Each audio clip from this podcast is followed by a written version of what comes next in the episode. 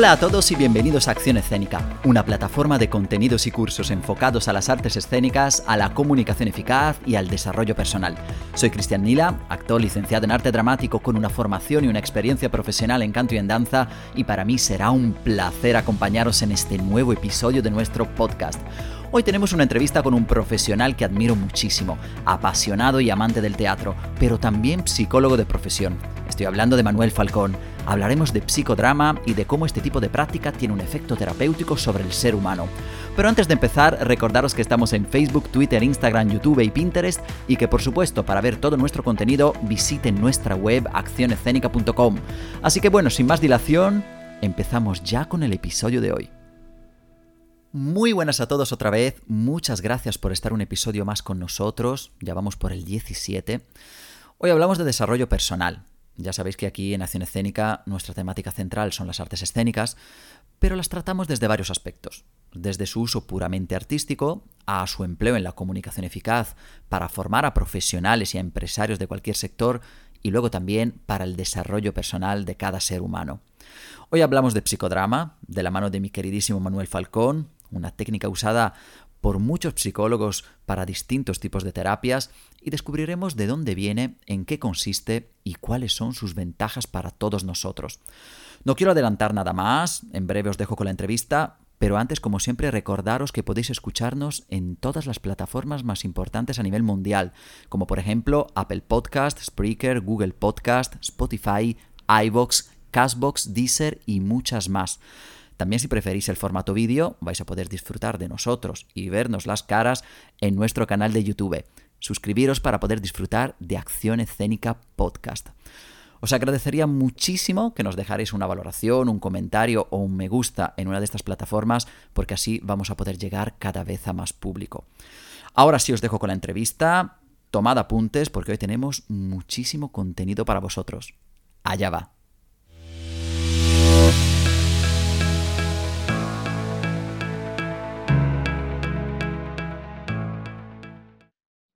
Hola Manuel, ¿cómo estás? Hola, ¿qué tal, Cristian? Todo muy bien, ¿no? Sí, muy bien. Aprovechando, aprovechando esta época así para estar en casa, para, para dedicarnos un poco a nosotros, también al trabajo, porque sé que tienes mucho trabajo. sí, no, no, queda otra. No queda otra. Si quieres, si quieres bien y si no también, ¿no? Pero sí, aprovechando. aprovechando. Además, bueno, darte, darte las gracias, porque sé que tienes mucho trabajo, entonces darte las gracias por, por esta por este ratito que, nos dedicas porque sé que va a ser muy enriquecedor para mucha gente que te va a escuchar.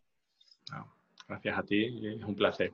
Además, siempre todo lo que sea hablar de, psicodrama, de psicoterapia, para mí siempre es un, buen momento.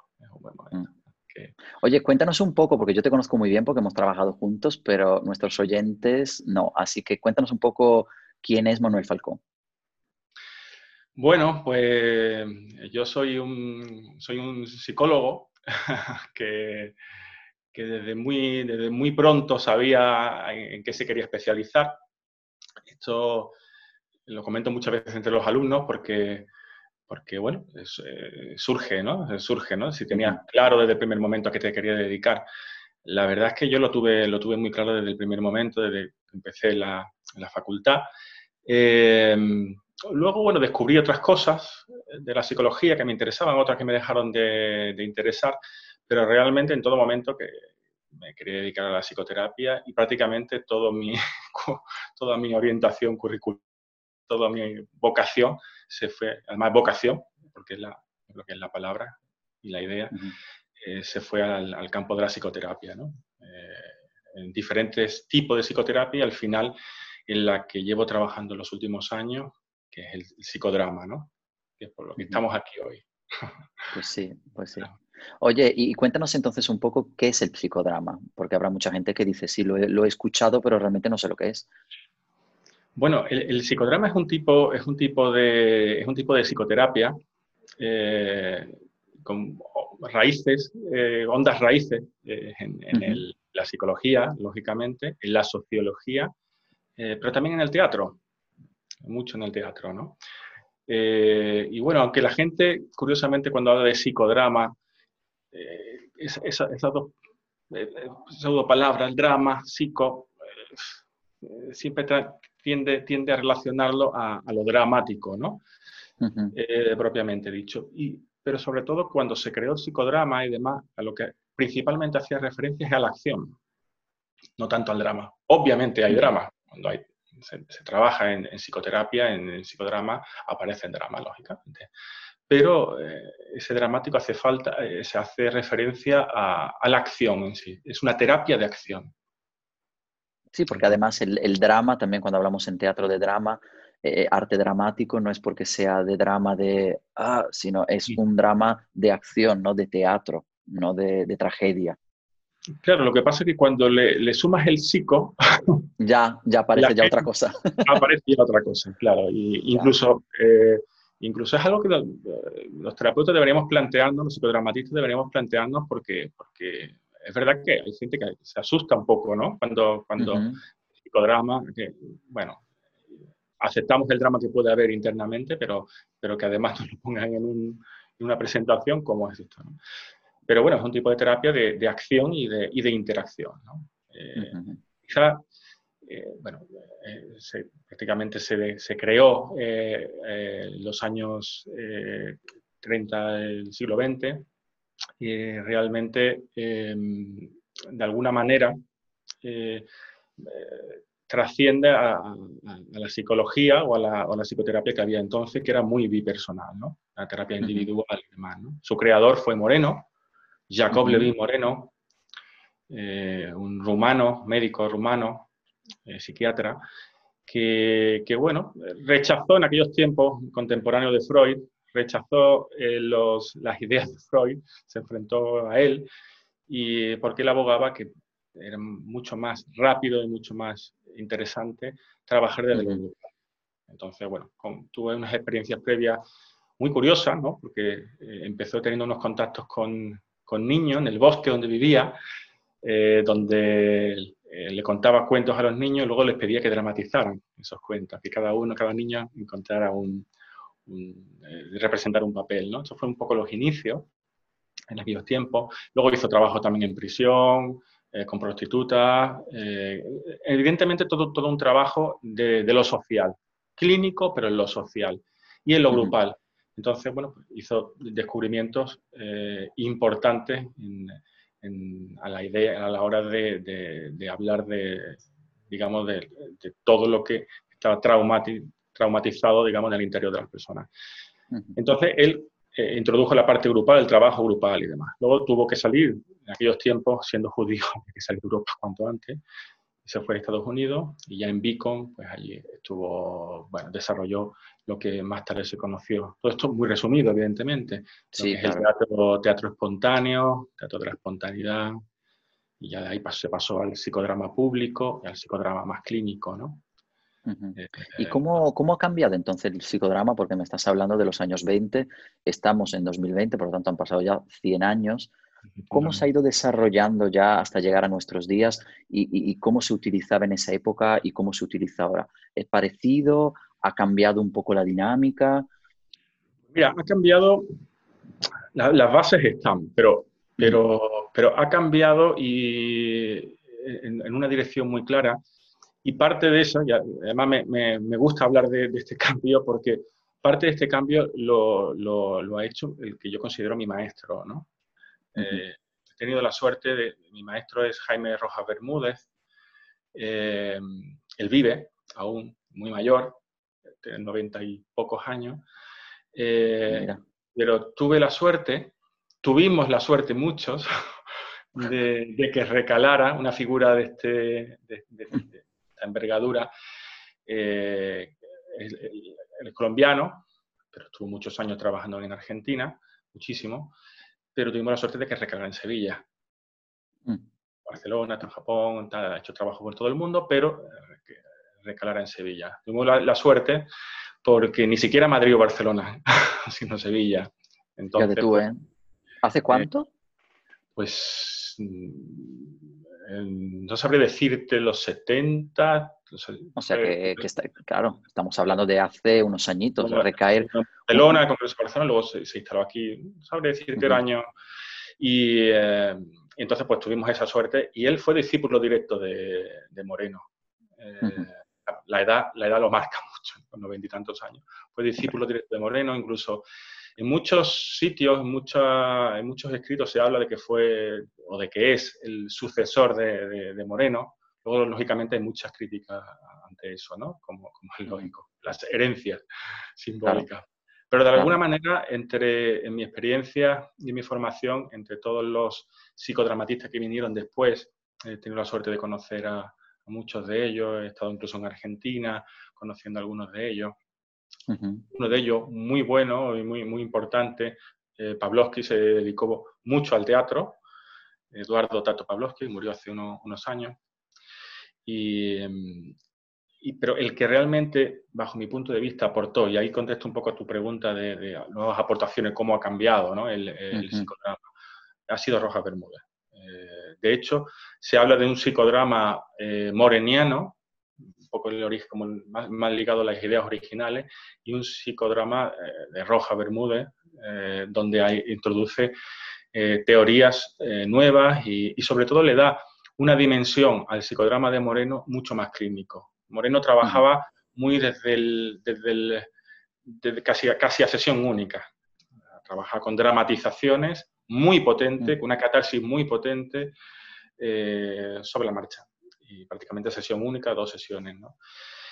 Eh, lo que introduce quizás Roja Bermúdez es eh, la comprensión de toda esa catarsis. O sea, no solamente expresar toda esa catarsis, todo ese, todo ese temor, todo ese trauma, sino además entender qué es lo que ha pasado. Cuéntale un poco, cuéntanos un poco porque... creara, ¿no? Mm, mm. Eh, cuéntanos un poco lo que es la catarsis, porque me imagino que a lo mejor habrá gente que no sabe lo que es y lo que es una dramatización, ¿no? Bien, la dramatización, entendemos la eh, dramatización como juego de roles. Quizás sea el concepto más, más, más, de la calle, ¿no? Jugar roles, jugar papeles, ¿no?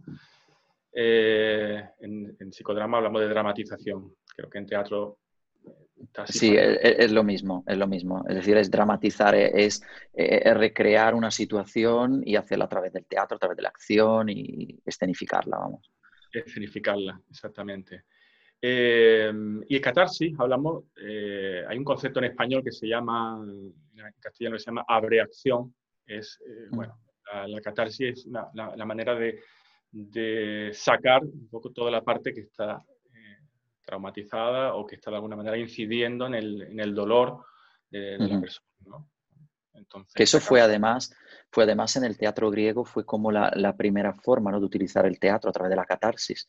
Porque lo que hacían era enseñarle a la, a la, gente que iba a teatro lo que no tenían, lo que no debían de hacer para que, por ejemplo, no robaran, no mataran y explicarle lo que le iba a pasar si lo hacían. Entonces la gente se sentía como muy, muy Mm, relacionada con esa situación y dice, uy, pues yo no voy a matar a nadie ni voy a robar porque me puede pasar eso. Me puede pasar eso. Mm. Sí, sí, pues bueno, eh, evidentemente las raíces y la influencia está, está ahí, ¿no? Eh, por supuesto, ¿no?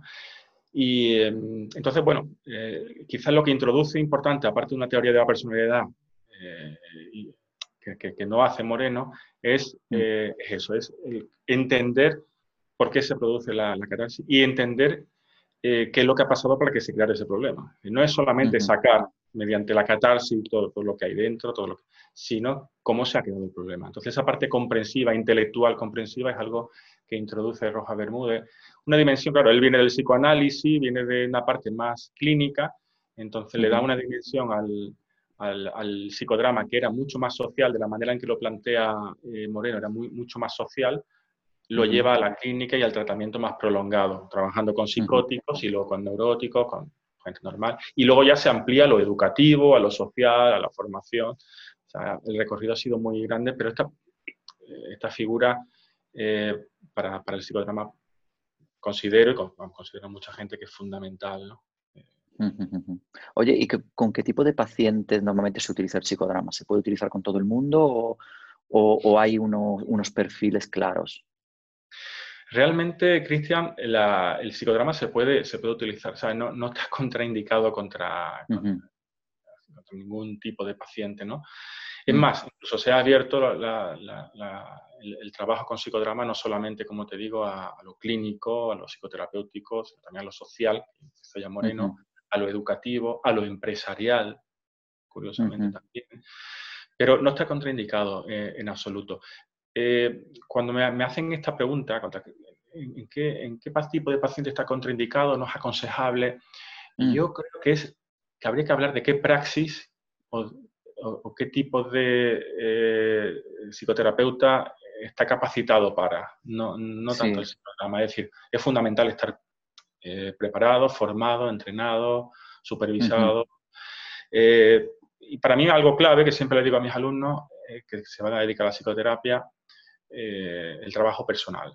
Para mí es, mm. fundamental. Ah, hablo de trabajo personal en sentido amplio, hablo de, bueno, hacer un tipo de, trabajo de crecimiento personal, eh, terapéutico, y me parece fundamental. Yo siempre digo que en, muchas de las eh, carreras, estudios universitarios y demás, siempre se habla de la teoría y la, práctica, y, aquí es fundamental, cuando te dedicas a la psicoterapia, es la teoría, es la práctica, pero es el trabajo personal. Eh, es fundamental pasar por un proceso. No todas las escuelas de psicoterapia piensan así, algunas solamente la aconsejan. Para mí casi debe ser obligatorio, ¿no? Eh, pasar mm. por, por, protección del paciente y por protección del propio terapeuta. Eh, claro, me recuerda mucho este... No somos herramientas. Claro, me, me recuerda mucho este concepto al trabajo que hacemos los actores, porque como actor también nosotros trabajamos mucho sobre nosotros mismos. Entonces hacemos una especie de, psicoterapia, entre comillas, porque no, no, lo hacemos como con un profesional como tú, pero sí es cierto que, que como nosotros tenemos que ponernos en la piel de otra persona, necesitamos eh, primero conocernos bien, saber cuáles son nuestros problemas, cuáles son nuestras virtudes, eh, cuáles son nuestros defectos, eh, las cosas que tenemos que mejorar de nosotros mismos. O sea que me recuerda mucho, me recuerda mucho un poco ese tipo, ese tipo de trabajo. es fundamental. Es fundamental. De hecho, eh, creo que, bueno, sabes, o te comentan en alguna ocasión, que, que, he hecho teatro también de una manera eh, amateur. Y, he trabajado con bueno, Antonio Reina, con José Raleza, con, recientemente también con Pierre Mario Salerno en teatro gestual. O sea, he estado años eh, haciendo teatro, aprendiendo, aprendiendo mucho. Y, es fundamental eso que tú comentas. Es que es fundamental. Yo, sí es verdad que tenía mucho ganado esa parte, esa, parte, digamos, de, crecimiento personal, porque ya había hecho eh, mis trabajos personales, mis análisis, mis terapias y demás. Pero es fundamental, es que vosotros, actores y actrices, sois mm, movilizadores de emociones eh, tremendo, tremendo. Eh, es que además la gente, eh, por eso me gusta mucho todas las cuestiones que estás planteando, porque es verdad que a veces tenemos un concepto del teatro que es muy externo, ¿no? Lo de poner caras, de tal, y eso creo que es una parte del teatro, que es verdad que el teatro es expresivo, que es hacia afuera, no es como a lo mejor el cine, que es más hacia adentro, pero igualmente no quiere decir que porque yo pongo una cara, esa cara tiene que estar vacía, es decir, por dentro tiene que pasar algo, ¿no? Tiene que, tiene que haber una serie de cuestiones y eso si no las tienes solucionadas tú como actor es complicado que luego la puedas dar arriba del escenario. Sí, sí, sí. Y luego, mm, y luego, y luego me, ha, gustado mucho también que hayas dicho que el psicodrama no es solo para pacientes, sino que es también para cualquier persona, para eh, reuniones de trabajo, para equipos de trabajo, por ejemplo porque a veces tenemos ese concepto que es, uy, eso es una, es una cosa eh, médica, ¿no? O sea, el mm. concepto de psicodrama parece casi una cosa médica o la gente tiene ese concepto y me gusta que, que haya roto un poco con, esa, con, ese ideal de que es algo que puede hacer todo el mundo y que le va a venir muy bien. De hecho, hay un concepto, eh, bueno, hablamos siempre de psicodrama, ¿no? Como, como sí. herramienta matriz, pero, claro. debemos hablar también de sociodrama, ¿no? Eh, el, el, sociodrama es, una, es una especie, no, es, un es como un psicodrama solo que trabaja desde lo vincular. Mm. Trabaja desde el vínculo. Entonces, hay veces que hacemos trabajos grupales o de pareja o de familia, o te decía antes un poco a nivel con, empresas, ¿no? O con grupos, ¿no? Hecho, y trabajamos los conflictos que se crean vinculares. Es decir, la diferencia quizá del psicodrama y, y, del sociodrama está precisamente en ese vínculo, ¿no? Yo puedo trabajar con un, grupo de profesores, por ejemplo, eh, pero trabajar con cada uno de los profesores de manera grupal, era relacional y psicodramática, grupal, eh, pero con cada uno de ellos, ¿de acuerdo? Como protagonista, como emergente, como le llamamos. Pero podemos trabajar a nivel de sociodrama cuando hay alguna dificultad, algún conflicto entre ellos. Entonces no, no hago psicodrama, hago sociodrama. Porque trabajo, no trabajo, no pongo el foco tanto en lo individual como en el vínculo que hay entre que tienen en las relaciones sociales y emocionales, ¿no? Que puede haber entre ellos. Una familia, evidentemente. Sí. ¿Y, las constelaciones familiares, por ejemplo, son una, un formato de psicodrama o sociodrama? Porque me, recuerda mucho lo que está planteando con, con eso. Las constelaciones familiares no, no están tan ligadas, evidentemente hay muchos elementos que recuerdan, pero no están ligadas al psicodrama, están más ligadas. Eh, he tenido experiencias con constelaciones, porque aunque no trabajo con ellas, pero, pero uno siempre está con la, actitud de aprender, de conocer, que creo que es importante para opinar, poder, poder conocer ¿no? y, imbuirse. ¿no? Entonces sí he, estado, he hecho algunas experiencias de constelación y está más ligada a lo sistémico, a las terapias sistémicas, más relacionales, eh, más que al psicodrama, aunque tiene mucho, en la medida que se juegan roles, tiene mucho de psicodrama ahí. Eh, conozco poco como para darte una opinión. Eh, creo que muchas veces partiendo de la base de que obviamente lo conozco menos que el psicodrama, pero creo que muchas veces eh, eh, se crean confusiones ¿no? Eh, sobre qué roles está jugando, qué, roles no está jugando. Pero supongo que como todo tiene que depende también de quién dirija. ¿no? Mm, claro, claro, la sensibilidad, ¿no? Y mm, lo, que te iba a decir, y antes mencionaste el tema de los conocimientos, ¿no? que depende mucho de la persona que, que dirija, en ese caso, la acción o el drama o, o lo que se está haciendo en ese momento. Eh, ¿Hace falta una, especializarse en psicodrama o cualquiera puede hacerlo? Bueno, eh, evidentemente sí es importante especializarse. Eh, en estos momentos, para formarse en psicodrama, hay que tener una formación básica en psicología y en, mm. medicina. Sí. Psiquiatría, pero bueno, se hablan sobre todo de medicina. ¿no?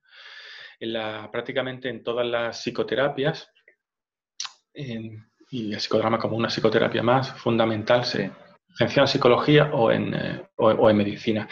Se está abriendo desde diferentes áreas, se está abriendo la posibilidad al, tema de trabajo social, ese ámbito se está viendo el trabajo social, pero, pero siempre y cuando haya una formación también en psicopatología, psicodiagnóstico y demás, anexa a, la formación básica. Entonces eso es fundamental en la formación. Eh, en la formación de psicodrama eh, te puedes formar como director, director o terapeuta, o como yo auxiliar. Esto es interesante, nos, lo hemos comentado antes cuando hablaba de psicodrama, porque en los conceptos y los términos que se utilizan en psicodrama eh, recuerda ese origen del teatro, ¿no? porque se hablan de, tres etapas, tres, contextos, cinco, cinco, instrumentos. Por ejemplo, los instrumentos te van a recordar a ti en el teatro, ¿no?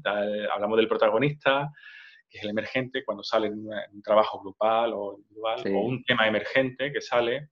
Está el director, director de psicodrama, y decir, mi título como psicodramatista realmente es director de psicodrama, ¿no? Sí. Eh, está el auditorio, cuando se trabaja a nivel grupal, por ejemplo. Eh, el yo auxiliar, que trabaja con el director, que es el que eh, desarrolla y actúa con el paciente o con el protagonista lo que dirige el, director. De alguna manera, el yo auxiliar puede ser una especie de actor que sigue las directrices del director de teatro, que en este caso es terapeuta, ¿no? Está como dentro, medio dentro, medio fuera, ¿no? Está ahí en ese... Exactamente. Es importante, por ejemplo, en el psicodrama de Moreno, el, director está muy dentro. En el mm. psicodrama de Roja Bermuda, el director está más fuera. Entonces un cambio, es un cambio interesante. ¿Por qué está más fuera? Para no contaminarse eh, de emociones que ocurren dentro. Y pueda tener una perspectiva racional. Desde fuera, ¿no? Desde fuera, para poder ver lo que está ocurriendo. Por eso el yo auxiliar es fundamental ahí, es muy importante. Que el yo auxiliar sí se, se mete, sí interacciona, sí dramatiza, sí juega roles. Mm. que están dirigidos por el director, que desde fuera tiene una perspectiva diferente. Entonces, eso sí es importante en cuanto a aportación de Roja Bermúdez con respecto a, Moreno, ¿no? que sí se metía, uh meterse mucho, pero perdía esa perspectiva. ¿no? Y luego el escenario, el quinto elemento es el escenario.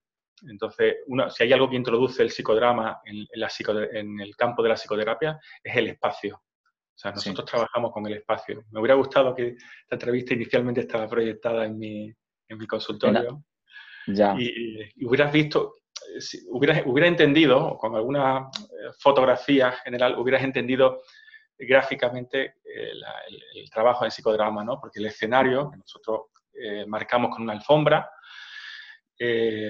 con dos sillas, en la Escuela Psicodramática Rojas tenemos dos sillas que están unidas eh, y que para nosotros la llamamos sillas símbolo y que son las eh, simbolizan el encuentro ¿no? que se produce dentro del escenario, que es el espacio donde se hacen las dramatizaciones. Entonces, cuando se va a dramatizar, abrimos la silla. Es una manera simbólica de abrir el escenario y trabajar dentro del escenario. ¿no? Entonces, eh, como ves, son elementos, instrumentos estos que con, una honda raíz en, el teatro, ¿no? Luego las etapas, caldeamiento, una, primera etapa que se llama caldeamiento, un poco el entrenamiento actoral previo, caldeamiento también lo llamáis, calentamiento, luego la dramatización y luego una parte que nosotros llamamos de comentarios o análisis.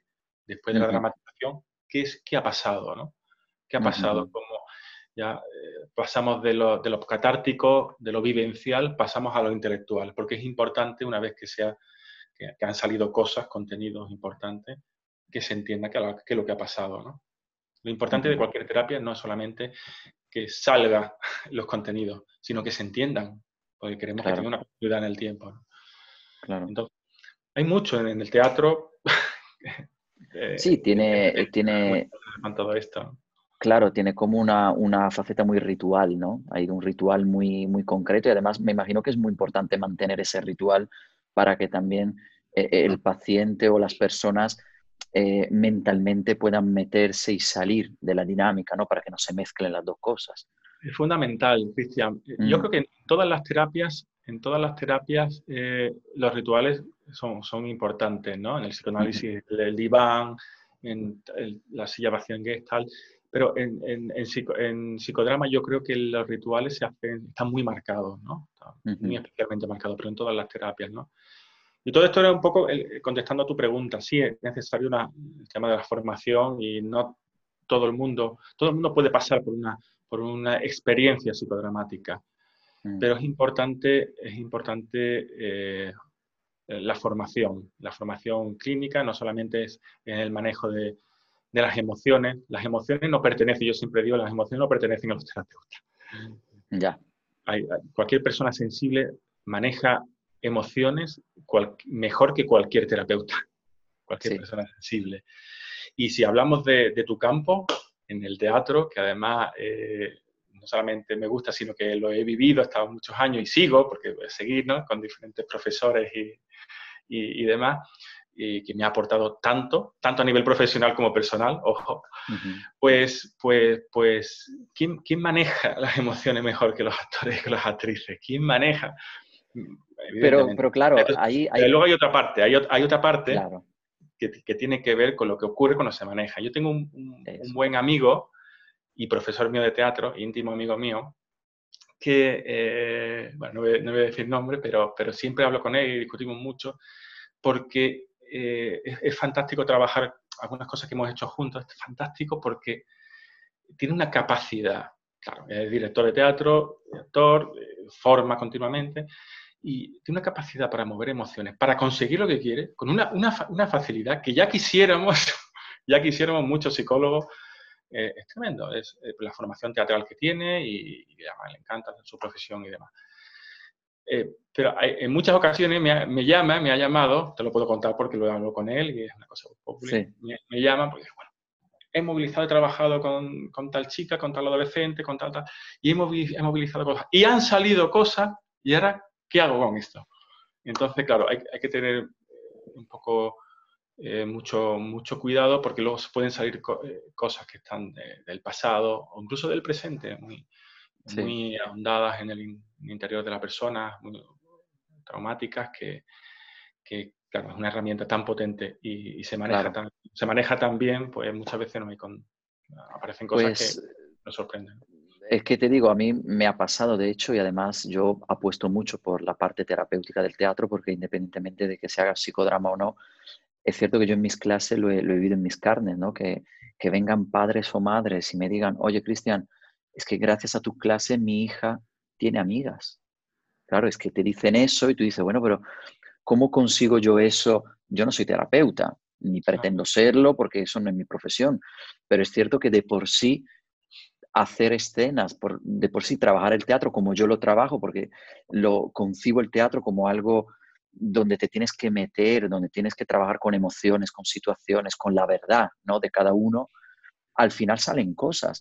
Y es verdad que a veces me encuentro que salen cosas donde veo que la persona se emociona y tal, y, es verdad que siempre consigo siempre gestionarlo de una manera que no haya problemas, ¿no? Que también lleva muchos años ya en esto. ¿eh? Llevo, llevo, verdad que llevo muchos años, por no decirte casi... Estoy muy trabajado ya también tú, ¿eh? Eso es importante.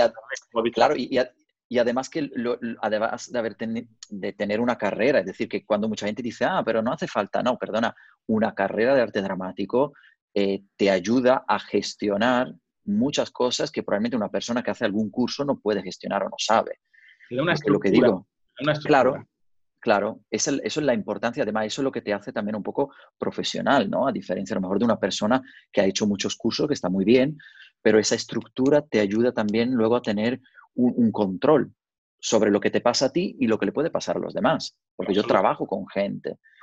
Y, y, claro, e, es interesante lo que dices porque el teatro no es psicodrama. Son, son dos cosas que se fusionan mucho, pero creo que el kit es lo que tú acabas de decir, que cuando salen cosas, ahí tiene que estar un psicólogo, una persona que sabe, está formada para poder manejarlas. Y luego de eso dependen muchas cosas. Claro, sobre todo porque, eh, ya, como te decía antes, un poco la comparativa del psicodrama de Moreno, que fue el creador del, psicodrama, y la, aportación, para mí más sustancial que se ha hecho desde desde todos los psicodramatistas que vinieron después, que es la de Roja, ¿eh? que es esa parte intelectual, vivencia, eh, intelectual eh, que, le mete al, al, psicodrama, que introduce en el psicodrama. Es decir, Moreno trabajaba mucho de esa parte de vivencia. Quizá la parte que tú has comentado antes del teatro, de esta parte catártica que ocurre a veces, está más cercana al psicodrama inicial de Moreno en ese sentido, ¿no? Se trabaja con mucha intensidad sobre roles y ahí surge la emoción con mucha facilidad, ¿no? Bueno, con mucha facilidad, con mucha facilidad si, si, si es un profesional que, está trabajando eso, ¿no? Quizá el, aporte que hace Roja Bermúdez ahí es eh, eh, que luego haya un trabajo para entender qué es lo que ha pasado. Claro, es que ahí, ahí es donde entráis en juego vosotros. ¿Qué es, lo, ¿Qué es lo que ha pasado en ese momento catártico, ¿qué es lo, qué es lo que ha movido? O sea, ¿qué has trabajado tú, Cristian? ¿Qué has tocado? ¿Qué tabique que has tocado para que todo eso salga? Y sobre todo, ¿qué hizo un mes antes, un año antes o 20 años antes que se creara ese nudo que, está eh, poniendo mucho dolor en la vida de esta persona? Y que ahí ha sacado, ¿no? O, o, le has ayudado a sacar, ¿no? Porque sabemos perfectamente que que el entender por qué pasan las cosas le da también eh, una fortaleza a los cambios introducidos. ¿no? no solamente que ocurre el cambio, o sea, que saque, que, que, aparezca la catarsis, sino además entender qué es lo que ha pasado, y que, que, lo ha producido. ¿no? Sí, no, es importante entenderlo porque hay mucha gente que a lo mejor se cree que simplemente haciendo teatro y tal, pero luego no saben cómo manejar eso. Y entonces ahí es donde pueden surgir problemas o, o a lo mejor no solucionar las cosas que se quieren solucionar si no la sabes manejar. Yo trabajo, yo trabajo desde hace muchos años, eh, aparte de en consulta, en consulta privada, como sabes, y formando, eh, trabajo en un equipo especializado desde hace muchos años, en Alcalá de Guadaira, un equipo de tratamiento familiar, donde trabajo con violencia familiar y con desprotección infantil. O sea, yo trabajo habitualmente con, con situación de, de, violencia, menores, abusos, y, desde hace muchos años. Entonces, esto que estamos hablando, la violencia se ve muy claro. Se ve muy claro en, diferentes aspectos de, la personalidad y de la, patología o de, las dificultades de los conflictos relacionales que puedes saber. Pero en la violencia se ve muy claro. Es decir, para trabajar en situaciones de violencia, sea violencia de género, sea violencia familiar, infanto-juvenil, filio-parental, de hijos a padres, eh, eh, también, que, últimamente está muy en boga, eh, mm. es importante no solamente que, que la persona que en este caso recibe esa violencia, la víctima, eh, pueda en un momento dado, en, un acto de catártico, que pueda sacar un poco toda esa, toda esa tristeza, toda esa rabia contenida, todo ese dolor acumulado del tiempo, sino también es importante entender qué es lo que ha pasado, no solamente en esa catarsis, sino cómo se ha llegado ahí. Porque si hay algo que nos encontramos muchas veces los que trabajamos con violencia, es que la víctima repite patrón. Ya. Y ahí eh, habrás oído muchas veces decir, bueno, ¿cómo, cómo esta, esta mujer o este chico, este, este hombre, vuelve a repetir la experiencia? Con lo dura que fue, ¿cómo se vuelve a repetir la experiencia? Es que no, no, no se aprendió de aquello y demás. Pues muchas veces detrás es que no, no se hizo un trabajo adecuado, porque eh, no solamente es fundamental descargar toda, toda esa tensión, toda esa rabia contenida, es fundamental, pero no es lo único. Es importante, importante entender cómo se ha llegado hasta ahí para que no se repitan patrones que están muy eh, anquilosados en la, en la, forma de operar, la forma de, actuar, en la, forma de vivir de la persona. Y por eso, en, violencia se ve muy claro cómo se repiten, cómo mujeres que, que, que, viven por segunda, tercera, cuarta, quinta vez situaciones de violencia y, no, no, han aprendido, a pesar del dolor y todo lo...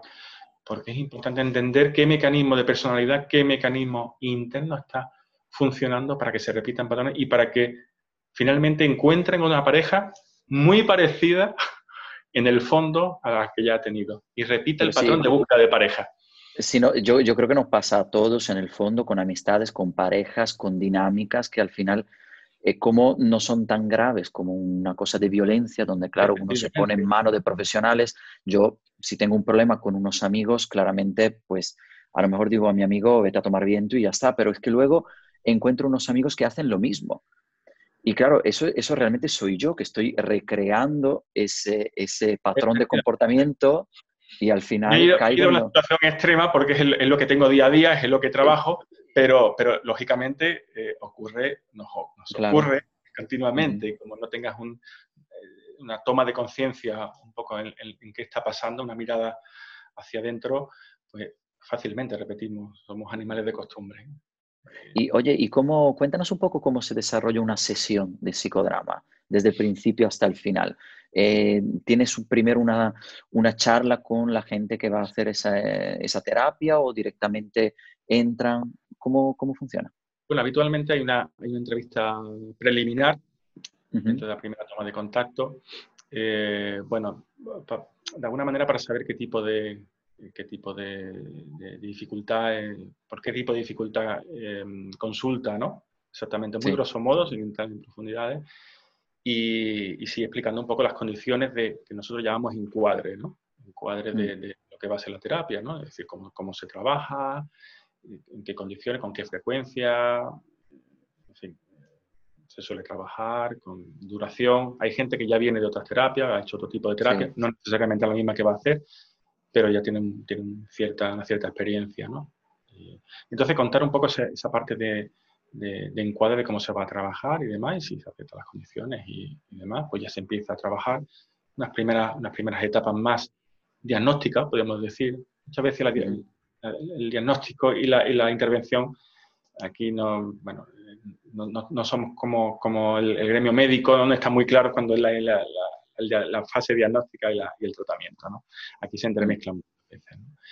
Y bueno, y empezamos a trabajar. ¿no? Eh, no, no, en las primeras sesiones no se suele pasar tan rápidamente al, al escenario, a la alfombra, eh, a dramatizar, sino bueno, porque es fundamental primero el que, bueno, que se cree una, una, relación terapéutica, ¿no? Una alianza terapéutica y hasta que poco a poco pues van, los contenidos van saliendo. Hay veces que hay mucha prisa porque hay mucha necesidad y lo precipita antes, pero, pero tratamos de no precipitar la salida, la dramatización tan, tan rápidamente, ¿no? Eh, una, de una de, las, de las técnicas eh, que no dramatización más importante que se utiliza en el psicodrama, esto sí es una aportación de nuevo de Roja Bermúdez, porque la dramatización es muy de Moreno desde, el primer momento, ¿no? Y, seguimos utilizándola evidentemente como una de las herramientas fundamentales. Pero una de las herramientas claves que, que, introdujo Roja Bermúdez fue la imagen psicodramática, ¿no? En muchas escuelas se habla de escultura. Igual te suena más como escultura, pero... No, como, como imagen, por lo menos imagen, siempre he trabajado... Sí.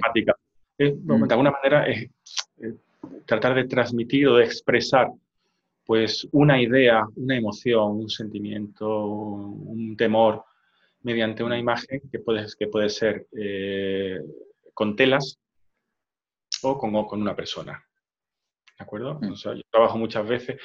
La introducción de los objetos en psicodrama ha sido fundamental con respecto a otras psicoterapias, ¿no? Es decir, yo, por ejemplo, trabajo con cojines, almohadones, trabajo con telas, eh, trabajo con títeres también, títeres de guante, no, de ah. cuerda es importante, ¿no? Trabajo con animalitos, eh, trabajo también con algunos objetos que me sirven para, ayudar al, paciente.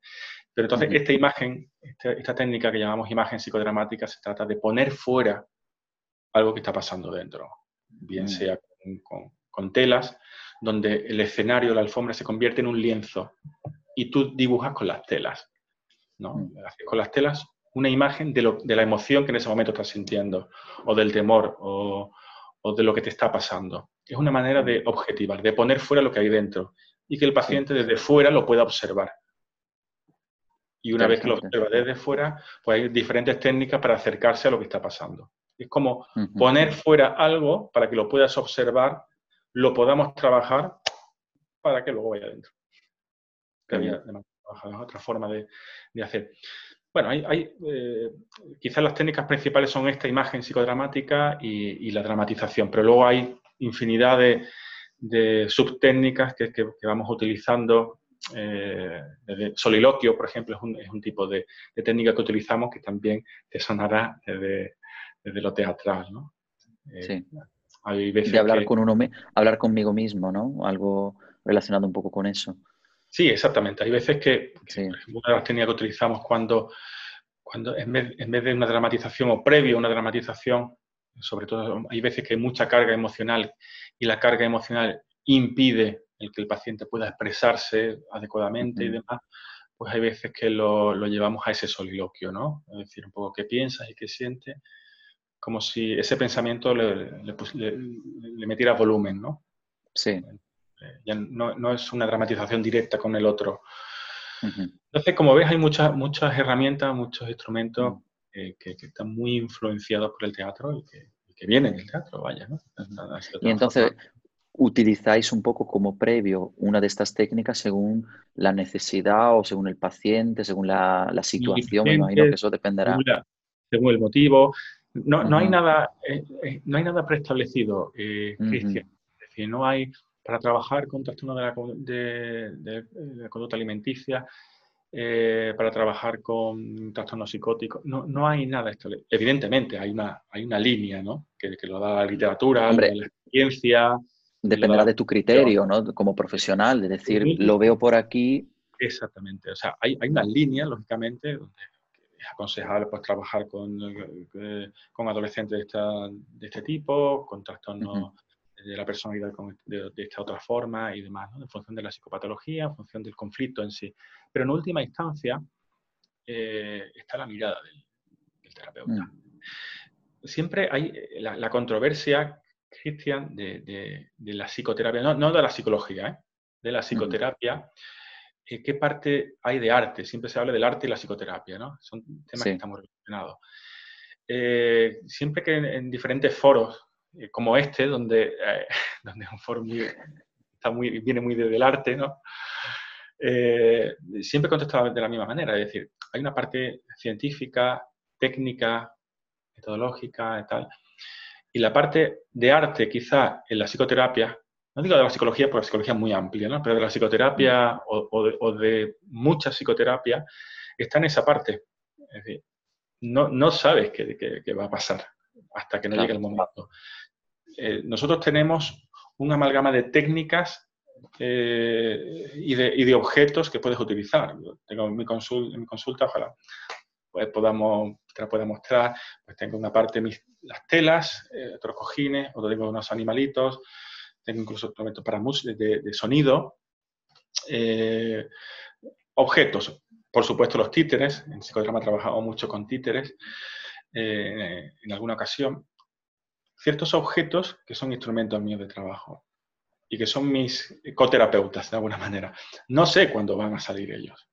Eh, y luego están los que estás intelectualmente, lo que tiene, las técnicas que maneja, la metodología, y toda tu formación y todo tu bagaje. Entonces, todo está ahí como ventanas en, el Windows, ¿no? como los, los, tal, y estás ahí. Entonces, me gusta, me gusta siempre hablarlo con mis, con mis alumnos, siempre le digo, digo, lo que, lo que aprendemos en clase son ingredientes. Y luego tú como actor tienes tu receta. Entonces tú igual, tú tienes todas tus técnicas, tus ingredientes, tu paleta de colores como un pintor, ¿no? Y entonces según el lienzo, según lo que quieras expresar, pues dices, vale, pues utilizo un poco más de verde, un poco más de azul, y, al final mezclas todos esos ingredientes para, el, resultado final. que la misma situación al día siguiente, con el mismo paciente o, un paciente parecido, con la misma problemática, con haces algo diferente. Claro, sí, sí, totalmente, totalmente. Porque tienes que ver, lo, tienes que ver en el momento. O sea, eh, en psicodrama, el aquí y ahora es fundamental. Tú puedes tener una línea, pues sí, con psicótico es mejor trabajar de esta manera, tal. Muy bien, pero la persona la tienes delante, tú trabajas con la persona y hay veces te trae un contenido o te trae otro, o te muestra unas formas o te muestra otras. Y tú, que eres agente, agente activo y eres una herramienta activa, por eso hay que cuidar la herramienta que eres con trabajo personal, porque claro. también es una herramienta, tienes una mirada en ese momento y, la, y, al día siguiente tienes otra mirada ante una circunstancia exactamente igual. Es que yo te digo una cosa. Tienes una intuición, tienes otra. Eh, y esa es la parte, yo hablo de, más artístico en cuanto que... Sí, claro.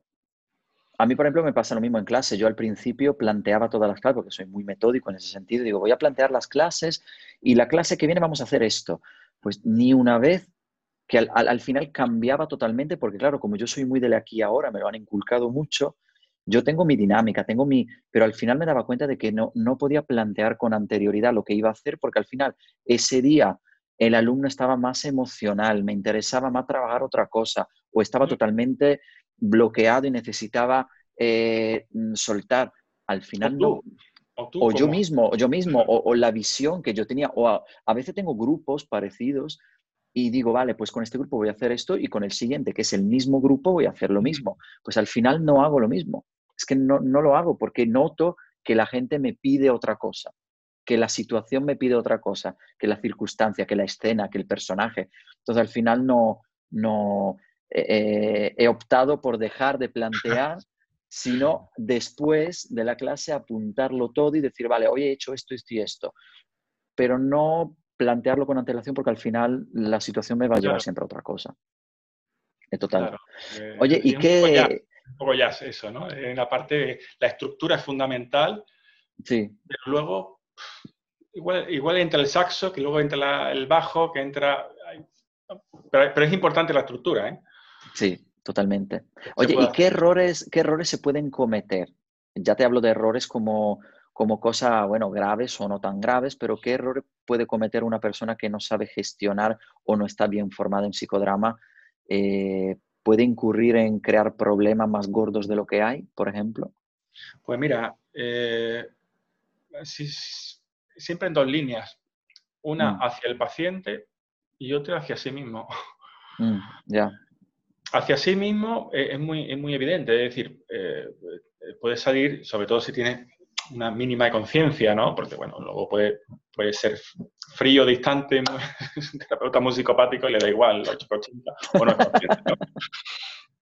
Pero, lógicamente, si hablamos de una persona con un mínimo de conciencia y de sensibilidad, pues, pues, ve lo que ha pasado y a veces, pues, te puedes sentir dañado. O puedes ver a una persona y tú no estás adecuadamente trabajado ni formado cuando digo trabajado me refiero a nivel personal, a nivel terapéutico y, formado a nivel metodológico y lógicamente te puedes ver desbordado por la patología que trae, por el paciente y además sentirte mal, sentirte culpable de que no lo has ayudado, te vas a tu casa mal. A mm. nivel de paciente, pues lógicamente cuando se mueven muchas emociones, lo que hablamos antes, ¿no? Cuando se mueven muchas emociones, luego hay que contener esas emociones. Es decir, eh, la herramienta es muy potente. Eh, cuando, cuando hago formación a, gente que no tiene mucha experiencia en general en psicoterapia, no en psicoterapia, sino en psicoterapia. Pues eh, siempre me gusta advertirlo, porque hay gente que a lo mejor no tiene formación en psicodrama, pero sigue en otras terapias, está muy trabajado personalmente, en otras técnicas y demás. hay, hay, una estructura, es consistente, pero cuando, cuando estoy formando a gente que, que, se está, que está empezando en la, psicoterapia, está conociendo y demás, siempre el mensaje es muy cauto, eh, mm. de mucha precaución. Esto es una herramienta muy potente, muy potente, muy potente, y se podéis movilizar cosas que luego tenéis que sostener, tenéis que, agarrar, tenéis que dar un sentido. el paciente no se quede, no se quede colgado y, y, bueno, hay muchos casos descritos en la, literatura especializada de, casos que al final desembocan en casos extremos, lógicamente, en pues, suicidio o intentos de suicidio, agresiones o, bueno, brotes, brotes psicóticos. Evidentemente son extremos, pero, pero bueno, están descritos y claro. en otros casos no, llega a, estos extremos, pero sí que la persona se quede mal y, bueno, hay que tener mucha, mucha precaución, mucho, mucho cuidado, ¿no? mucho respeto. Y una cosa, ¿normalmente son los pacientes los que vienen pidiéndote una sesión de psicodrama o eres tú que le aconsejas al paciente o, o a una empresa o a un grupo de gente tratar con esta técnica? Depende. Eh, para esto, para, contestarte a esto un poco a nivel clínico, luego está a nivel de formación o de experiencia, ¿no? Eso es diferente.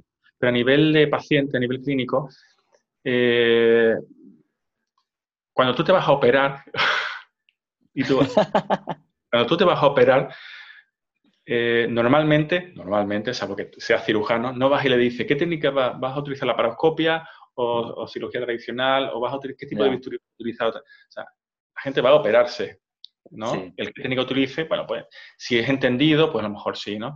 sea, a mí normalmente el paciente no me llega diciendo qué tipo, qué tipo de psicoterapia, me lo he encontrado a veces, ¿no? ¿Qué tipo de psicoterapia va a utilizar y, demás? Eh, quiere que se le ayude.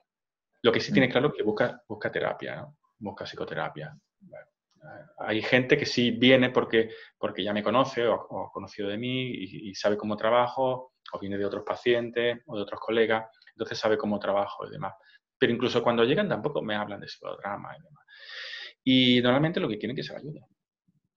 Eh, utiliza la, la, que quiera. Sí es verdad que cuando me han llegado pacientes que son eh, psicólogos o que, o que están en formación de terapia o son terapeutas y demás, pues a lo mejor sí se han interesado más, ¿no? desde un punto de vista más didáctico y demás, pero, pero normalmente no, no, es así. Diferente es cuando, como tú habías dicho antes, cuando me llega alguien de, mira, un grupo de profesores, eh, porque queremos que, queremos que hacer tal trabajo. Entonces, normalmente ahí sí saben cómo trabajo, sí saben herramientas, o sí conocen, ¿no? Para trabajar, pues mira, somos un grupo de profesores, un grupo de maestros, un grupo de empresarios, o un grupo de actores, trabajo con actores también, y, y queremos, tenemos tal, tal conflicto, tal idea o, tal preocupación, y entonces quizás ahí sí se han interesado más por la, por la herramienta, además del terapeuta, por la herramienta que utiliza. ¿no?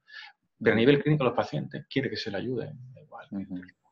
¿Y cómo, cómo, sabemos? Porque tú, por ejemplo, si eres un profesional, pero ¿existe un colegio o algo, un sello algo que tú puedas demostrar que, tú haces psicoterapia con un fundamento porque has estudiado, porque estás especializado, em, o no, o es una cosa totalmente... Porque claro, yo como paciente, si voy a, por ejemplo, eh, voy donde estás tú, tú me dices, vale, vamos a hacer este tipo de trabajo de psicoterapia, tal. Yo te digo, vale, pero realmente yo como paciente, por cómo soy yo, me gusta saber si esa persona realmente sabe lo que está haciendo o se está, se está formando, porque a lo mejor, como tú has dicho, hay gente que, está empezando su formación, ¿no? Bueno, ¿hay algo que lo certifique? Fundamental, Cristian, eh, fundamental, fundamental es que estar colegiado. Vale. Eso es clave. Es decir, todo terapeuta, todo psicoterapeuta que, ejerza tiene que estar eh, obligatoriamente, eh, porque además bueno, la estructura es el paraguas que cubre a la, profesión para ante cualquier cosa. Claro, claro. O sea, tiene que estar colegiado, eso es fundamental. Y luego, lógicamente, porque tiene, tiene que estar formada. yo siempre recomiendo a, los pacientes eh, que, pidan, que pidan la documentación, que tienen el derecho de pedir documentación. La colegiación. El título de psicólogo, de médico, de terapeuta. Ojalá, porque en mi profesión hay, hay mucho, mucho intrusismo. Tú hablabas antes tu profesión, pues que, bueno, que, oye, que es que mm, tú no eres actor o director de teatro, no, tú, eres licenciado en arte dramático y luego mil especialidades y, mil experiencias que has tenido aquí en Italia, en mil, sitios. Pero hay una estructura, ¿no? No, has hecho cursos de teatro y ahora te pones a formar. Muy bien. Entonces, hay mucho, en, tu campo hay muchísimo, muchísimo intrusismo. Y, en el campo de la psicoterapia, pues, pues, pues tremendo, es tremendo. Entonces, siempre recomiendo pedir títulos. O sea, lo que pasa es que la gente, por pudor, por respeto, porque cree, cree que, va a faltar, por lo menos en España ocurre mucho, que va a faltar el respeto, la confianza. No, no, o sea, eh, tenemos que acostumbrar a la gente eh, a, que ah, rellene hoja de reclamaciones en cualquier pues local. Tenemos que acostumbrar a eso. eso es una parte del civismo incluso, ¿no? De cuidado para que no le pase a otro. Tenemos que acostumbrar a los pacientes a que pidan la colegiación y el título.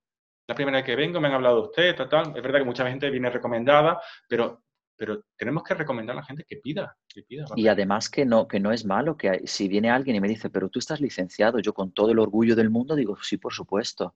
Es decir, que, que, yo no me voy a sentir ofendido, yo como actor, y me imagino que tú tampoco como profesional, no, no, nos vamos a sentir ofendidos si nos piden documentación, porque al revés, yo estoy orgulloso de tenerla y de mostrarla y de enseñarla y de que aquí está, porque es una forma de, de, también valorar tu trabajo y, valorar lo que te ha costado llegar hasta donde hemos llegado. ¿No? Sí, yo creo, yo creo que es, más la dificultad de la gente de pedirlo que, del terapeuta de... sí, sí, sí, sí, Correcto, o sea, sí, está claro, claro.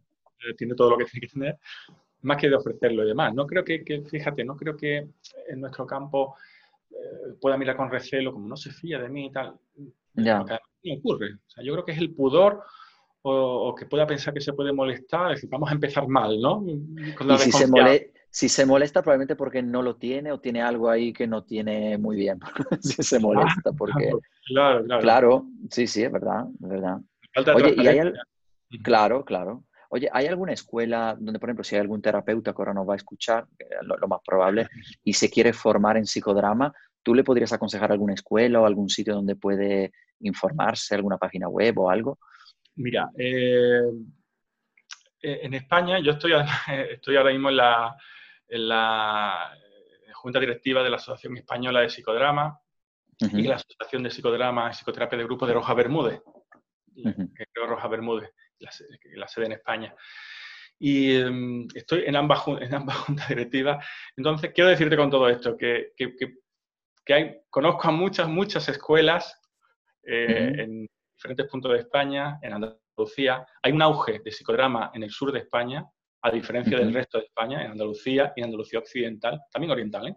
pero en toda Andalucía, eh, que llama la atención. O sea, hay, un auge en, el sur de España eh, mucho mayor que en el resto del mm. país. Entonces, si te, tuviera que recomendar a alguien, te recomendaría eh, a mis maestros. Es decir, Rojas Bermúdez, que vive, que, que, está muy, muy mayor, eh, pero que ya no, lógicamente desde hace ya unos años no ejerce, está ejerciendo ya muy mayor, no ejerce. Pero, eh, bueno, quien lleva quizás su escuela ahora es su, su, pareja, que es mi otra maestra, Graciela Moyano, de la ASSG, de la Asociación de, de Psicodrama y Psicoterapia de Grupo. Entonces, yo evidentemente recomendaría, eh, yo eh, me formé con ellos y ahora formo... Son tus maestros, claro mi maestro y yo ahora eh, hago, formación con ellos, quiero decirle. Estoy formando también a, terapeutas con, digamos, con la escuela, con la escuela detrás, ¿no? la SSG.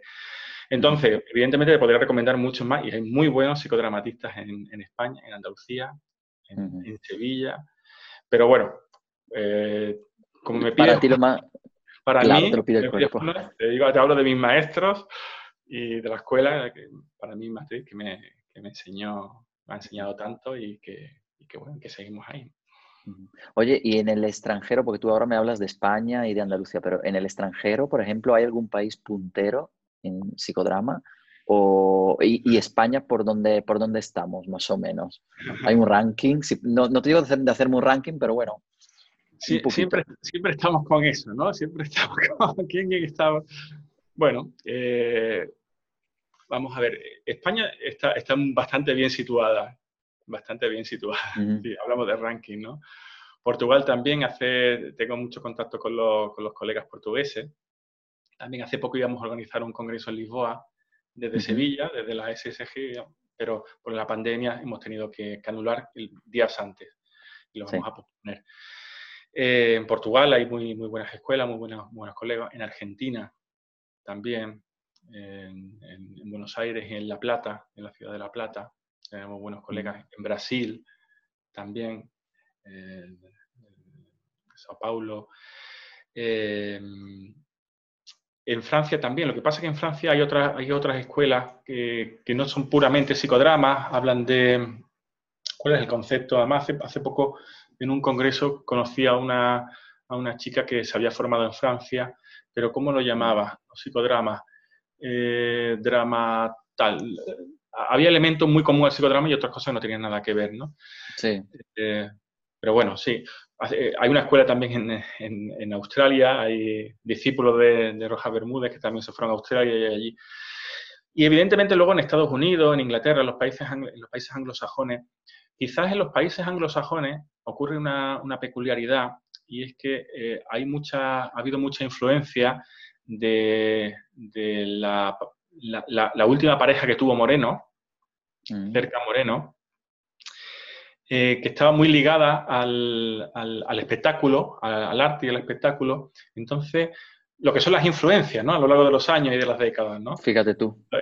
ella se movió mucho en Estados Unidos, países anglosajones, y Inglaterra, y eh, entonces el psicodrama en estos países, aunque lo hay también muy clínico y tal, pero, pero está muy ligado también al, a, la, la, combinación con el, el, espectáculo, ¿no? Está como, mm no está como muy, muy definido, ¿no? Quizás en, en, Brasil, en Argentina, en Portugal, en estos países que estamos hablando quizás más latinos, está más definido quizás ese, esa parte más terapéutica, más puramente terapéutica, clínica, ¿no? Todo esto muy grosso modo, ¿eh? Todo esto muy, muy grosso modo. Sí, simplemente para tener una idea. Estamos hablando de algo además, Además, te digo, nuestro podcast lo escuchan mucho desde América Latina, México y tal. Entonces, como, como esto al final no se va a quedar en España, habrá seguramente algún oyente que a lo mejor vive en Argentina o vive en Brasil. Y bueno, también eh, o en México, eso, saber un poco, dice, oye, en mi país esto existe, esto se puede, eh, es un país donde se trabaja de esta manera. Oye, y tú después de, de, tanta experiencia, porque lleva muchos años con esto, si pudieras mejorar algo del psicodrama que todavía tú dices, creo que esto todavía le podríamos dar, podría ser tú un maestro, ¿no? Alguien que va a dar ese pasito más. ¿Qué pasito más darías? Mira, eh, todos los que hagan falta. Yo tengo muy claro, Cristian, que voy a seguir siendo un aprendiz con 80 años. O sea, lo tengo muy claro. Eh, eh, hay veces que... Eso es bueno, ¿eh? Que me ven, me ven sobrinos pequeños que tengo y demás y, y me dicen, ¿estás estudiando? Como mi madre, mi madre me lo dice todavía, me dice. No has estudiado ya todo. No has estudiado ya todo. Entonces, es fundamental eh, tener esa actitud de, estudio continuo. Yo, yo, creo que voy a tener 80 años y, voy a seguir estudiando, eh, llamando a gente para que me supervise. a lo mejor ya hay más gente, hay más gente a la que yo superviso que me supervisan a mí, ¿no? Pero, pero es clave. Entonces, ¿qué, qué quedaría? Pues si tú tuvieras la, oportunidad... La comunicación. Es decir, el, no, cerrarte a lo que ya sabes, sino el estar abierto a comunicarte con otras escuelas, con otros terapeutas. Porque hay cosas que están escritas, pero hay cosas que se están escribiendo día a día. Es lo que, lo que hablábamos antes. Hay teorías, hay formas con tal tipo de paciente, de patología. Pero hay cosas que tu propia experiencia, tu propia mirada, que crea algo diferente. Eso, ¿tú qué, aportarías? Que, tú, seguramente en tu cabeza en algún momento habrás dicho, ay, pues yo esto lo haría así. Después de haberlo visto, probado, mm, eh, ¿qué, aportarías tú al psicodrama de hoy en día? Bueno, eh, a mí me ha servido mucho la experiencia que he tenido en teatro. No sé si influye el que estoy hablando contigo ahora y, lo tengo más presente al ver Que quede claro que no le estoy pagando, ¿eh? no, luego hablamos de eso. Pero es cierto, es cierto. Eh, además he hecho diferentes tipos de, teatro con, con, uno, con uno de, de mis profes, pues vimos muchos eh, bueno, diferentes tipos de teatro clásico, de teatro, ya luego Meyerhold, Stanislavski, luego eh, eh, Grotowski con el gestual, diferentes tipos.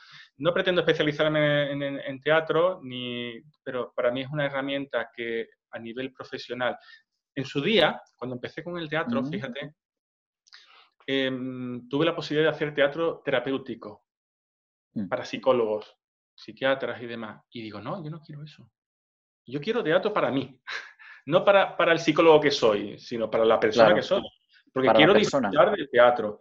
Ya me encargaré yo de ver qué cosas son extrapolables, qué cosas puedo añadir. Pero no quiero que mm. me lo den hecho. No quiero, porque ya hay una influencia, no sé si me explico, una influencia. Este es teatro para terapeutas. ¿Cómo que teatro para terapeutas? Sí, Entonces, nunca, siempre me he negado a eso. A lo mejor me estoy perdiendo mucho, pero he querido hacer teatro. Y como yo ya el teatro, ya veré yo cómo lo adapto o cómo. Entonces, para mí, la experiencia que he hecho en teatro eh, me aporta en, la mirada, en la mirada que tenéis, para, ver cosas. A mí me ha aumentado la mirada, la visión para, trabajar con, con muchos tipos de pacientes, ¿no? especialmente en psicodrama.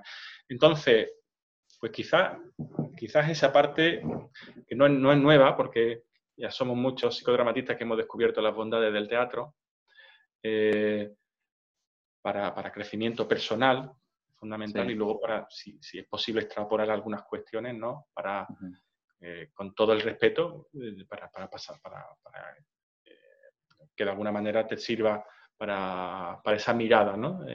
clínica. ¿no?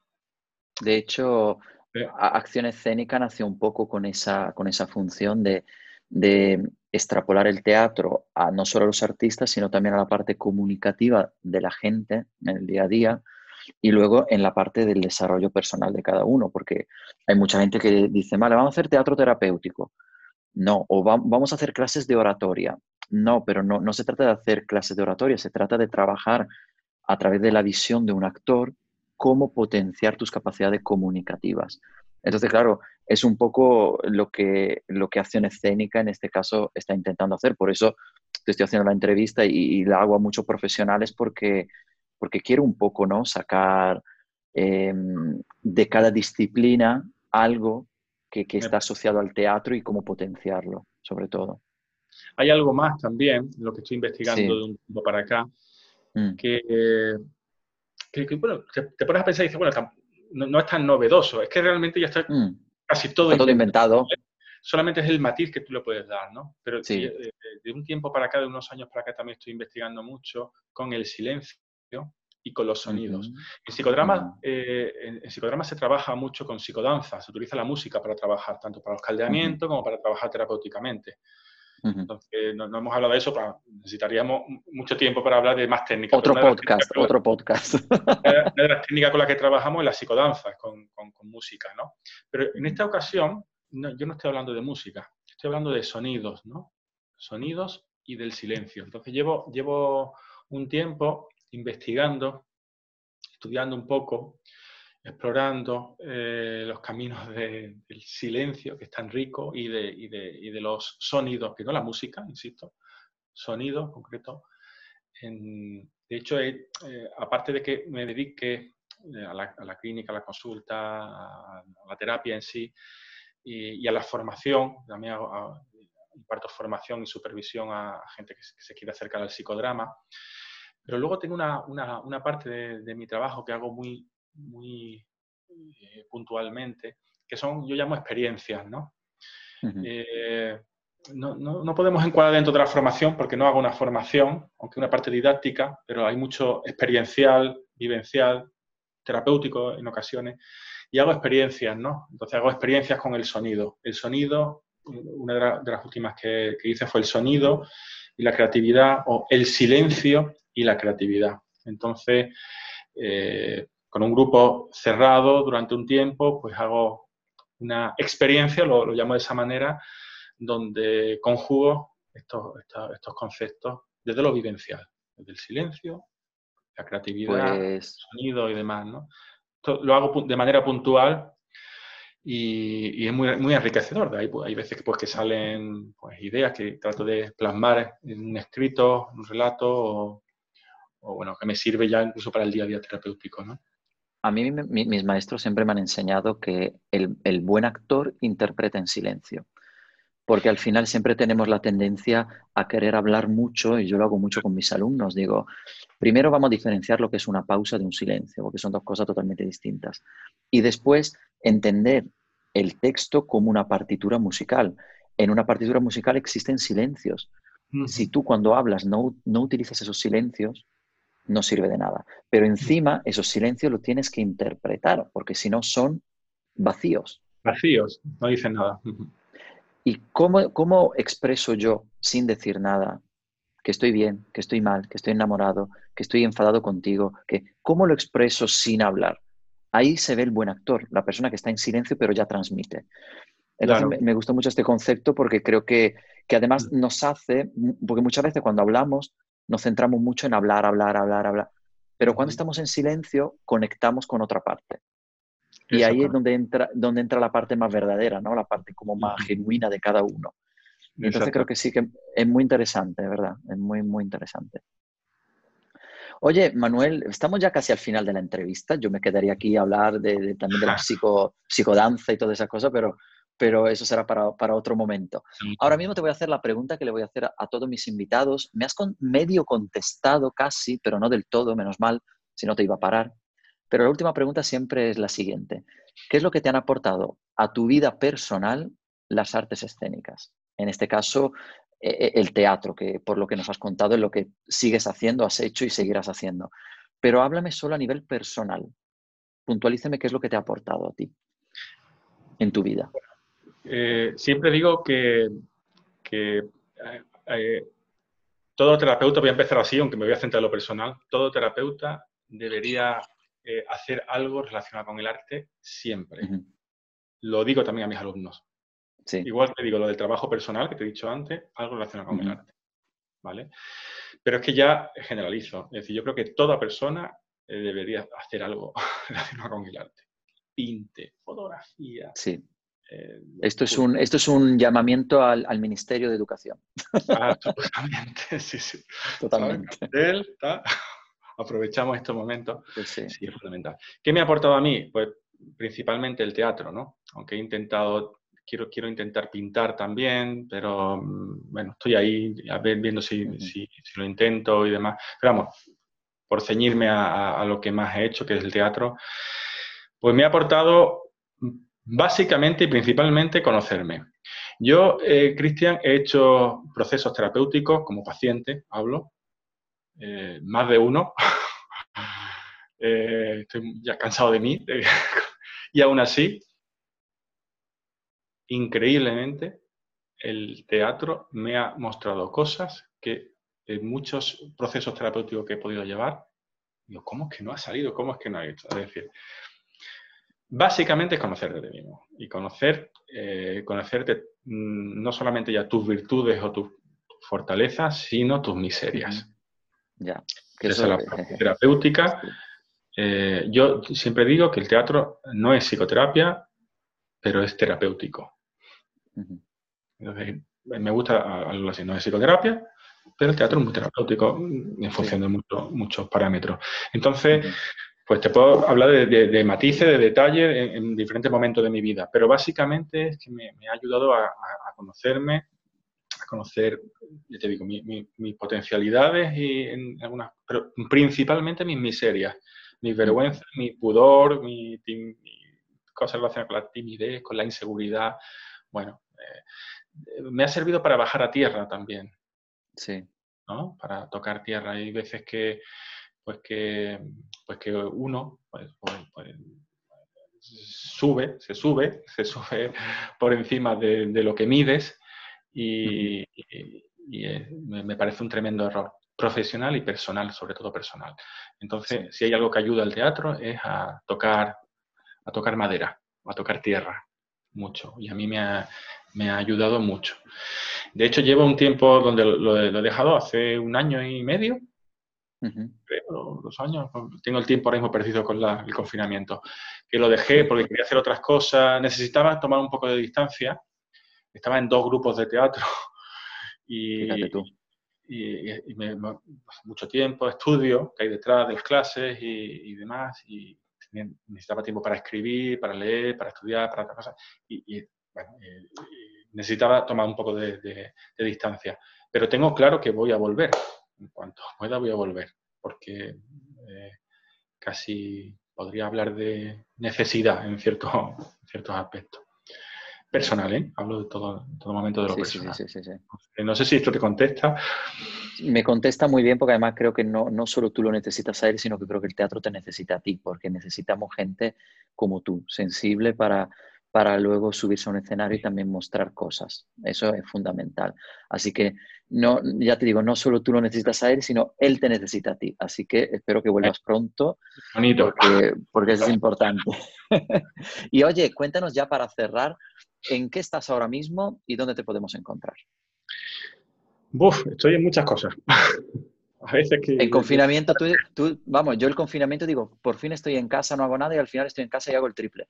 Así sí, que... Eh, eh, yo creo, lo, escucho de mucha gente y, me pasa igual. Yo tengo la sensación de que trabajo más, no sé si es una, es una percepción eh, o, es, una realidad, pero también creo que la pantalla cansa mucho. Sí, sí agota, mucho. Pero, bueno, eh, mira, yo eh, trabajo en, un equipo de tratamiento, un ETF, eh, la denominación es un ETF, son equipos de tratamiento familiar. estos son equipos especializados en, el trabajo con violencia familiar y desprotección infantil, maltrato y abuso a menores. evidentemente estos equipos existen en todo el país, pero en Andalucía hace muchos años que se potenció estos equipos, quizás seamos una comunidad autónoma puntera en, toda España en, este tipo, desde que, desde que la Junta de Andalucía creó estos equipos eh, con formación y demás. Entonces yo trabajo en el ETF eh, de Alcalá de Guadaira. Eh, mm.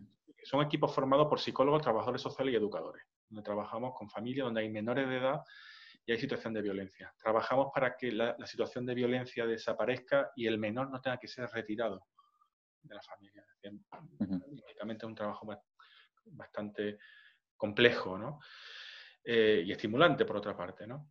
Entonces llevo muchos años trabajando en el ETF, en el equipo de tratamiento familiar de Alcalá de Guadaira, y luego en mi consulta, en mi consulta privada en Sevilla. Yo vivo en Sevilla, la consulta también la tengo, la tengo en Sevilla. Y en la consulta no solamente es un espacio eh, para atender pacientes, eh, sino también de formación.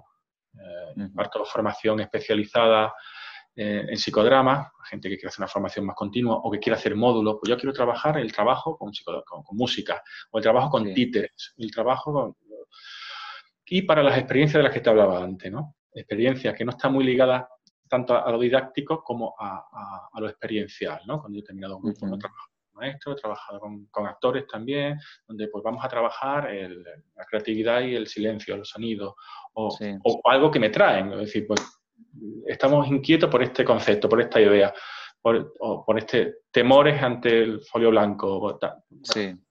O vamos a trabajar sobre un foro como de experiencias, ¿no?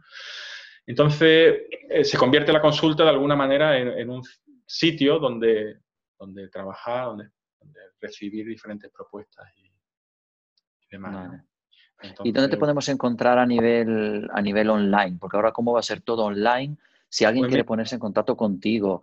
Eh, de todas formas, eh, aviso a todos los oyentes que como siempre vamos a poner los contactos de, Manuel después en el blog. Pero bueno, si lo quieres decir ahora por lo que te están escuchando. Eh, estoy creando ahora una página, algo que debería haber hecho hace mucho tiempo. ¿Aprovechas ahora?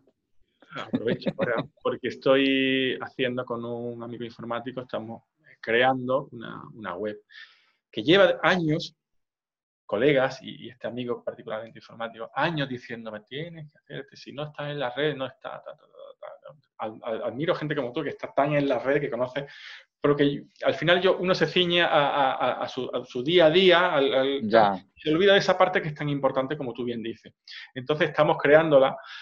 Eh, espero que dentro de no mucho tiempo pueda, pueda estar y, sea más fácil encontrarme de momento.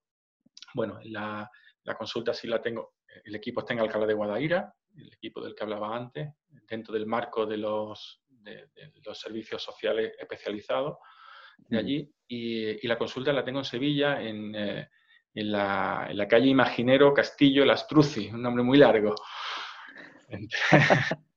Bueno, ya lo pondré todo, lo pondré todo en el, artículo. En el centro de Sevilla, en el centro de Sevilla, muy cerca de la Lámpara. Y, bueno, eh. Perfecto. No, es difícil encontrarme buscando mi nombre y mi teléfono. Bueno, y si no, eh, eh, los que quieran contactar con la escénica, eso es, y yo hago de, de contacto, ¿no? Oye, Manuel, de verdad, muchísimas gracias porque ha sido muy enriquecedora esta charla, creo la verdad. Por lo menos para mí, seguro que para la gente que nos escucha también, porque nos has aclarado un montón de cosas y ha sido muy terapéutica, porque me ha, a mí también me ha aclarado cosillas, la verdad. Cosa que, que yo a lo mejor tenía dudas o me ha gustado mucho, me ha gustado mucho. La verdad que muchísimas gracias eh, por tu disponibilidad y porque sé que...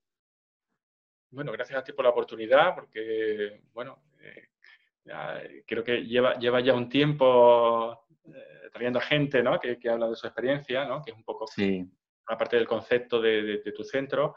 Y, me, parece, me, parece maravilloso que, que, no lo ciñas solamente a ABC, el teatro y demás, sino que además te quieras enriquecer de, de otras disciplinas, de otras artes y que quieras introducirlo, implementar o, bueno, enriquecerte. Yo creo que dice mucho tu sentimiento de, tu actitud, ¿no? De querer conocer, de, humildad también, ¿no?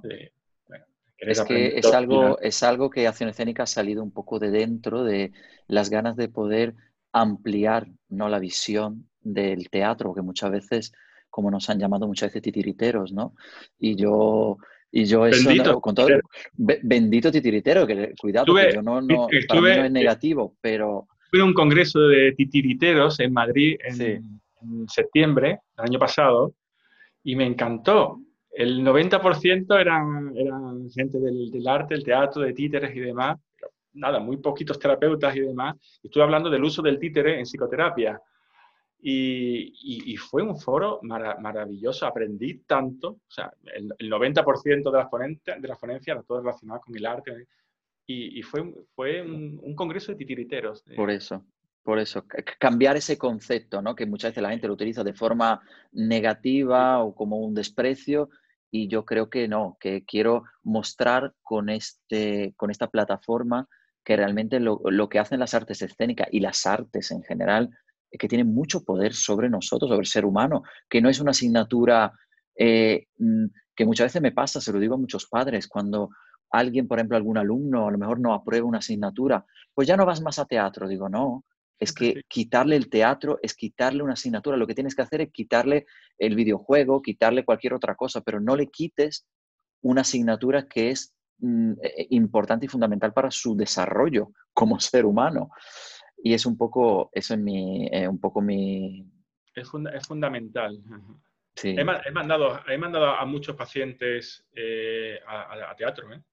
Sí, sí, sí, sí, totalmente, totalmente. Trabajo paralelo y demás, ¿no? Casos. O sea que... Bueno. Eh... Pues, de verdad, muchas gracias y por supuesto que nosotros nos vemos pronto, que nos debemos un café en directo, pero no, no, no, no por pantalla. Sin pantalla, por favor sin pantalla. Y de todas formas, eh, ya cuando, cuando, cuando eh, se acabe ya el confinamiento y haya nuevas aperturas y demás, de todas formas, sí quiero, quiero interesarme un poco por lo que hacéis allí, ¿no? En el centro, porque me parece muy interesante. Eres el bienvenido, eres el bienvenido, de verdad. Sí, seguro. Nos vemos prontito, Manuel. Muchas gracias. Muy bien, un abrazo muy fuerte. Un abrazo.